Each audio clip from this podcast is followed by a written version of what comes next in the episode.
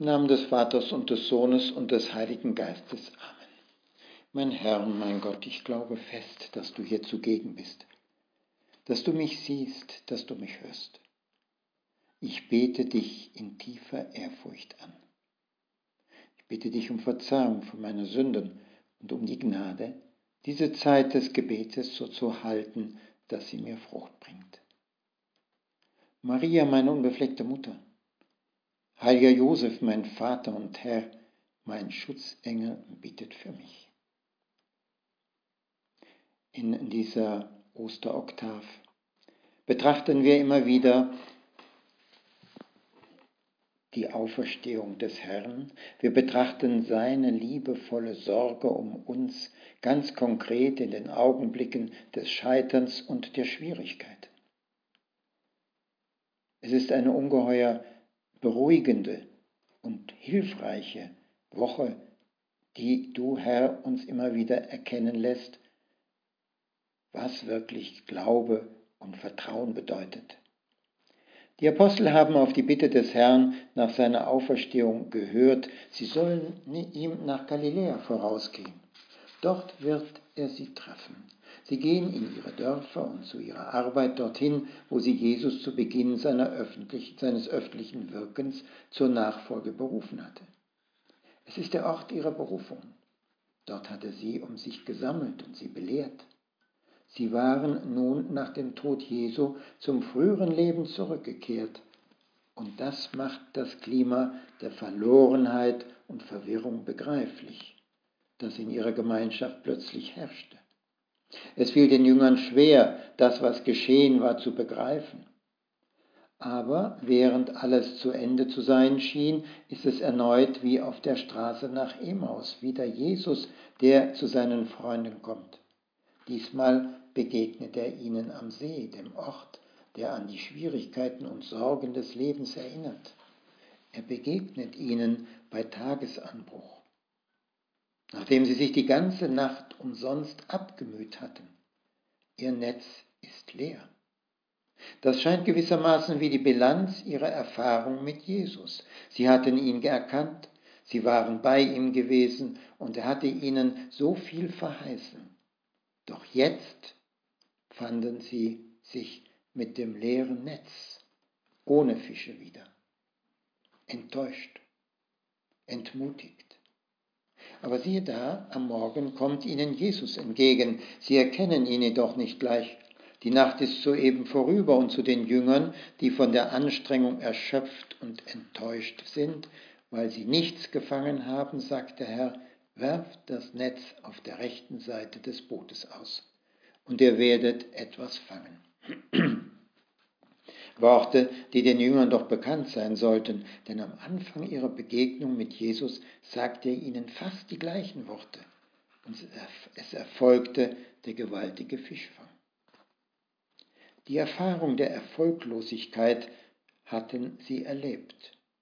Dieses Erlebnis führt ja auch bei uns dann oft zur Mutlosigkeit. Sie warfen die Netze aus und konnten sie nicht mehr einholen, so voller Fische waren sie.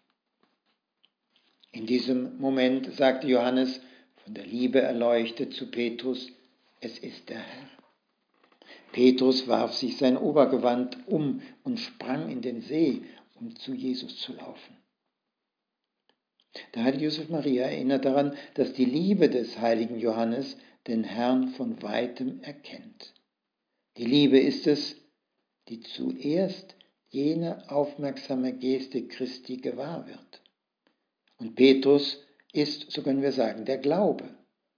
Mit bewundernswertem Übermut stürzt er sich ins Wasser. Wenn wir das sehen, können wir uns fragen, mit der Liebe des Johannes und mit dem Glauben des Petrus, wie weit werden wir kommen? Wie oft stehen auch wir vor dem Scheitern unserer Wünsche und Arbeiten, vor Aufgaben, die völlig gescheitert sind. Da dürfen wir nicht vergessen, dass du, Herr, von einem Augenblick zum anderen alles umzukehren vermagst. Jesus sagt ihnen, kommt her und esst. Du, Herr, wolltest dich den Jüngern besonders zu erkennen geben, dass sie sehen, dass du kein Geist bist, sondern wie wir auch essen und trinken musst. Eben ein Mensch, wie du und ich ist. Er offenbarte sich den Jüngern zum dritten Mal, heißt es da, damit sie im Glauben gefestigt würden. Wir sollen deutlich erkennen, dass du, Herr, uns nicht alleine lässt. Denn was für ein Schock war ja die Kreuzigung für die Jünger. Alle Erwartungen waren zerstört. Sie waren völlig hoffnungslos. Sie gingen, sie sollten lernen, einfach immer das zu tun, was sie können. Und dann, wie der heilige Augustinus es so schön sagt, das zu erbitten, was wir nicht können. Und Gott wird das Können geben.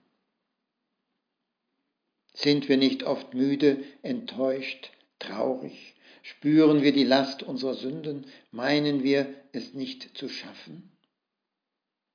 Verschließen wir uns nicht in uns selbst? Verlieren wir nicht die Zuversicht? Geben wir niemals auf?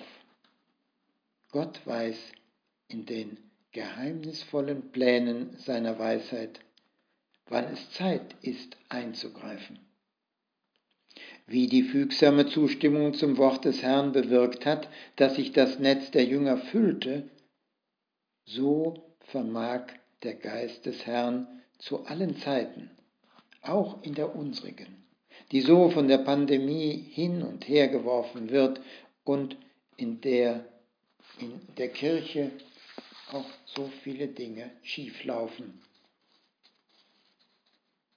Er vermag unsere Sendung in der Welt wirksam zu machen.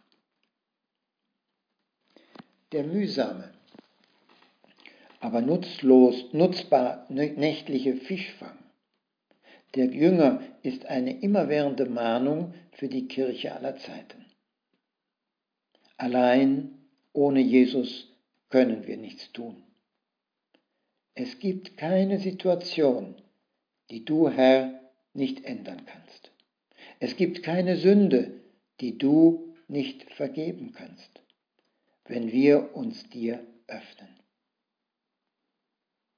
Herr, das sollen wir gerade durch das Geschehen um die Auferstehung begreifen.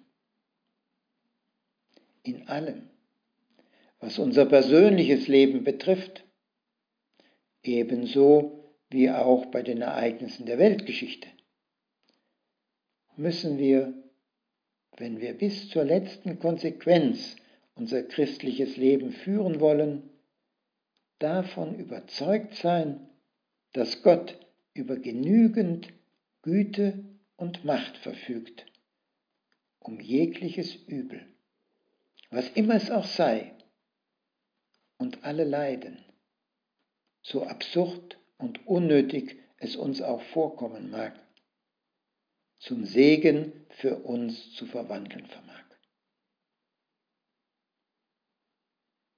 Wir können hier allerdings keine mathematische oder philosophische Sicherheit haben. Es kann sich hier nur um einen Akt des Glaubens handeln. Aber gerade zu diesem Glaubensakt lädt uns die Verkündigung von der Auferstehung Jesu ein, dem endgültigen Sieg Gottes über das Böse. Bitten wir die Gottesmutter immer um diesen Glauben, um dieses Vertrauen in deine Allmacht, Herr, der du immer an unserer Seite bist. Ich danke dir, mein Gott, für die guten Vorsätze, Regungen und Eingebungen, die du mir in dieser Betrachtung geschenkt hast. Ich bitte dich um deine Hilfe, sie zu verwirklichen. Maria, meine unbefleckte Mutter, heiliger Josef, mein Vater und Herr, mein Schutzengel, bittet für mich.